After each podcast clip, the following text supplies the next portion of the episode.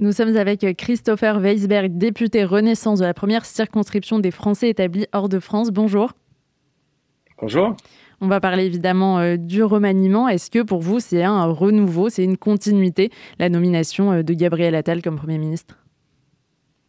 Bah, C'est à la fois euh, renouvellement et continuité. C'est-à-dire que c'est quand même un personnage, un vrai personnage politique qui est dans notre vie politique depuis six ans, qui est un peu l'étoile, l'étoile montante de, de cette majorité depuis le début.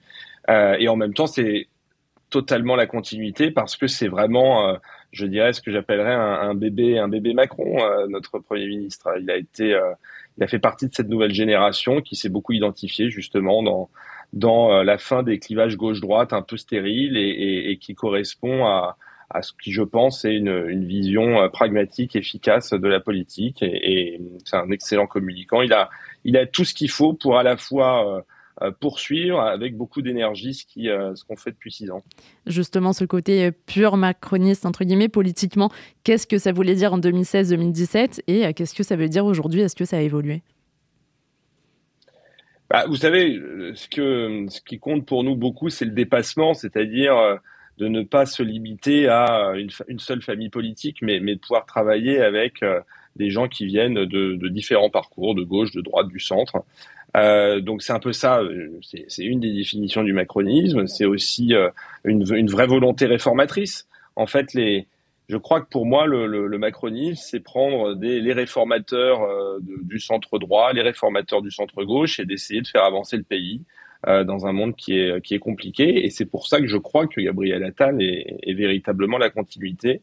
Euh, et puis c'est en plus, voilà, cette nouvelle génération, euh, c'est cette jeunesse qui fait que euh, je crois qu'on s'identifie euh, dans la majorité beaucoup à, cette personne. Ce remaniement, pourquoi il est arrivé à ce moment-là? Est-ce que c'était la fin d'une séquence politique après le projet de loi immigration notamment? Ah oui, c'était une séquence politique difficile, une séquence politique sur un projet de loi compliqué, sur lequel en plus on, sur lequel on avait beaucoup misé depuis un certain temps et qui dans la dans les dernières euh, semaines, dans la dernière semaine, parce qu'il est euh, à cause d'un, en fait, d'un, d'une obstruction euh, parlementaire à l'Assemblée nationale, euh, a quand même a quand même rabattu en partie les cartes. Donc c'est sûr que cette séquence politique a été difficile. Euh, Elisabeth Borne, qui c'est vrai depuis un an, hein, doit doit se battre avec une majorité relative, a fait un travail remarquable. Mais c'était aussi un moyen d'assumer que après euh, des séquences politiques euh, compliquées au, Parlement, on pouvait repartir avec un, député qui en plus est un député depuis 6 euh, ans, 7 ans, et qui connaît très bien l'Assemblée, qui est très apprécié des parlementaires et qui pourra, je pense, plus facilement trouver des, des, compromis avec certaines oppositions pour réussir à obtenir des majorités sur les textes. Ce projet de loi immigration, il avait été euh, salué en partie par le Rassemblement national. Est-ce que c'est un enjeu fort des mois à venir pour Gabriel Attal, pour vous, d'empêcher l'arrivée du Rassemblement national au pouvoir en 2027 Et concrètement, euh, comment? C'est la clé des, prochains mois, notamment par rapport aux européennes.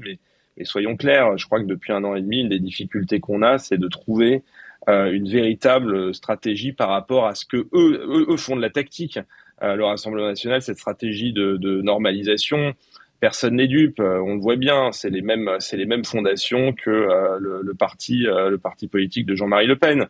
C'est les mêmes liens avec Vladimir Poutine. Mais pourtant, parce qu'ils sont à l'Assemblée nationale, ils ont réussi à se normaliser. Et ce qu'ils ont fait sur le projet de loi immigration, c'est assez typique. En fait, dans ce projet de loi, il n'y a vraiment pas grand-chose, il n'y a, même rien du tout qui, qui, qui ressemble à, leur programme politique. Mais parce que euh, ils ont senti qu'il y avait une petite faille un moment sur une disposition.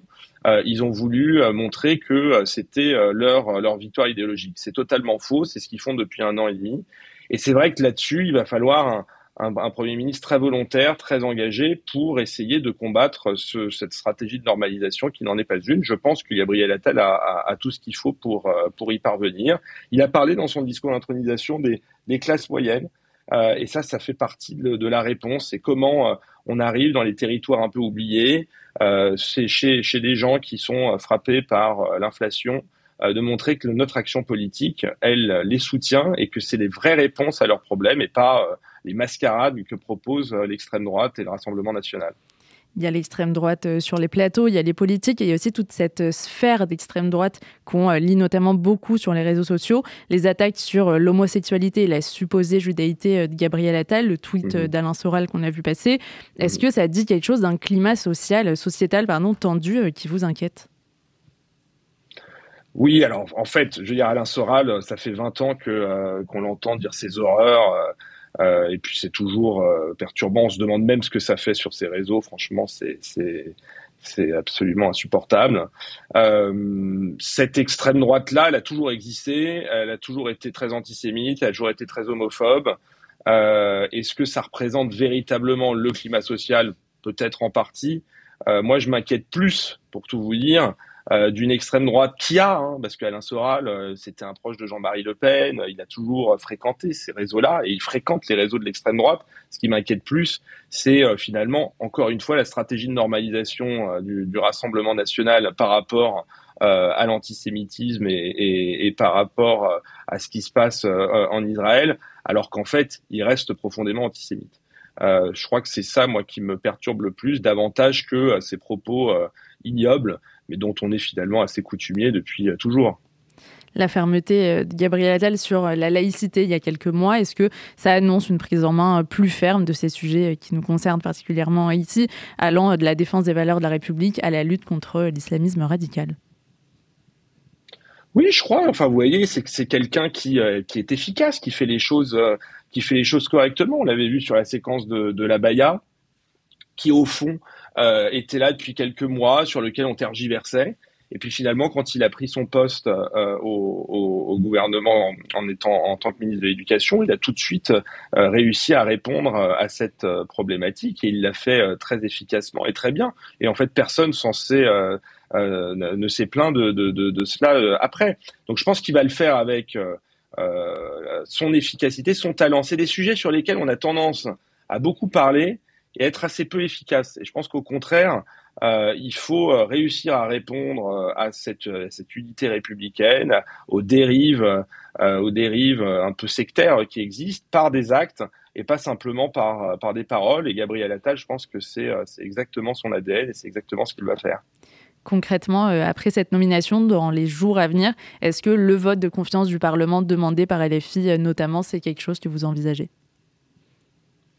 Vous savez, je, dans un monde idéal, oui, ce serait, euh, ce serait très bien de, demander euh, un, un, vote. Le problème, c'est que les oppositions, depuis un an et demi, euh, elles ne souhaitent pas en fait s'engager dans un travail de compromis, et euh, elles le font au cas par cas. C'est toujours extrêmement difficile. Donc, dans un monde idéal, oui, mais en fait, quand on voit la réalité politique au Parlement, et on l'a très bien vu sur la loi immigration, avec des gens qui ont même pas, qui ont refusé qu'il y ait même un débat à l'Assemblée nationale sur un texte sur lequel on travaillait, qui avait lieu en commission.